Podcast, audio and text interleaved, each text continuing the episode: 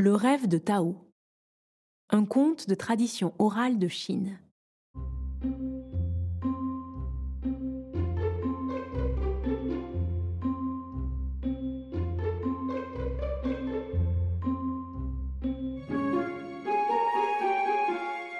Dans un petit village de Chine, pas très loin de la ville de Nankin, vivait un jeune homme du nom de Tao.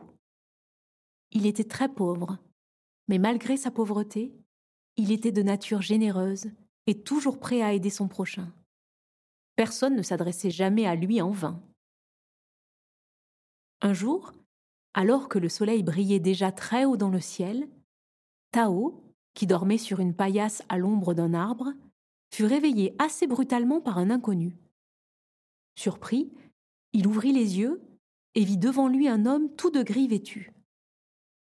Réveille-toi, Tao, lui dit l'inconnu. La reine t'attend. La reine?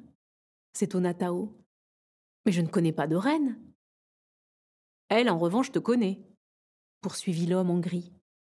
Et elle m'a envoyé te chercher de toute urgence. Viens, suis-moi. Mais qui êtes-vous donc? demanda Tao au messager. Je ne vous ai jamais vu. L'inconnu haussa les épaules. À quoi cela pourrait-il t'avancer de m'avoir déjà vu et de savoir qui je suis? La reine a besoin de ton aide. Tu es bien Tao, celui qui ne refuse jamais son aide à personne. Tao n'osa plus poser de questions. Il replia rapidement sa paillasse et suivit l'inconnu. Ils marchèrent un long moment, et à l'instant où il croyait atteindre les dernières maisons du village, il découvrit devant lui une ville immense dont toutes les maisons, massées les unes contre les autres, présentaient une forme assez étrange, qui lui sembla vaguement familière. L'inconnu pénétra dans l'une d'elles, plus vaste et somptueuse que les autres. Tao le suivit. Ils arrivèrent dans une salle immense où une femme très belle était assise sur un trône majestueux. Elle portait dans les cheveux un diadème qui scintillait de mille feux. Merci d'être venu, murmura-t-elle. Mon royaume court un grand danger, et tu es le seul à pouvoir le sauver. Tao se courba dans un profond salut. Ce sera un honneur pour moi, Votre Majesté, balbutia-t-il.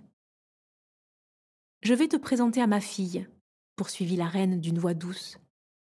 Je considère tous mes sujets comme mes propres enfants, mais je tiens à ma fille bien plus qu'à moi-même. Tao crut entendre des milliers de clochettes d'or, et une jeune fille, également très belle, entra dans la pièce.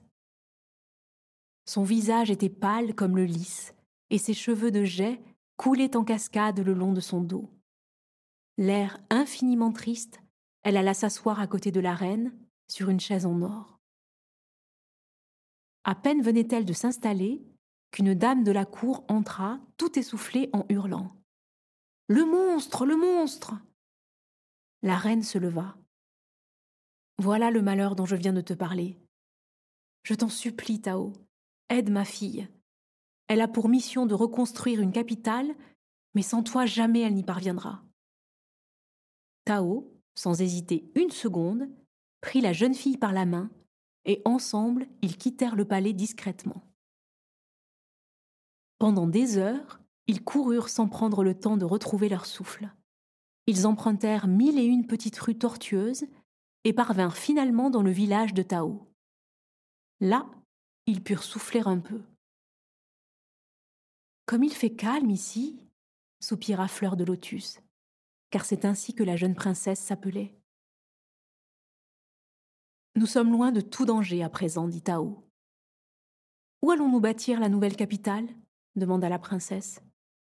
Une capitale demanda Tao, qui n'avait pas très bien compris lorsque la reine lui parlait dans son palais. Mais je ne pourrai jamais construire une capitale, c'est impossible. Je ne suis qu'un pauvre paysan.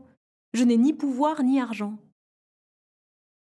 La princesse le regarda, et de grosses larmes roulèrent sur ses joues. Mais tu es pourtant bien Tao, celui qui est toujours prêt à aider son prochain, gémit-elle. Toi seul es capable de le faire. Non, je. s'apprêtait-il à dire lorsqu'il s'éveilla. Il avait dû dormir longtemps, car le soleil se trouvait maintenant fort bas sur l'horizon. Bien qu'éveillé, Tao entendait encore la voix suppliante de Fleur de Lotus qui semblait s'éloigner. En vérité, c'était un essaim d'abeilles. Elles semblaient perdues et tournaient en tous sens autour des fleurs du jardin. Pauvres bêtes, pensa Tao, elles n'ont pas de ruche. Je vais leur en fabriquer une. Et il se rendit immédiatement chez un charpentier. Je me demande d'où peuvent bien venir toutes ces abeilles, pensa-t-il, lorsqu'il vit que les insectes acceptaient avec empressement leur nouveau refuge. Il partit se promener dans le village. Arrivé à hauteur de la dernière maison, il découvrit dans un jardin une ruche abandonnée. J'ai trouvé des abeilles chez moi, dit-il à l'homme qui vivait là. Ne sont-elles pas à vous C'est possible, répondit l'homme. Elles ont dû fuir, ajouta-t-il en ôtant le couvercle de la ruche. Comme il se penchait, il y découvrit un serpent. Oh Le monstre de mon rêve se dit-il. De retour chez lui, Tao installa dans son jardin toute une série de belles ruches semblables. De tous les côtés des abeilles arrivèrent.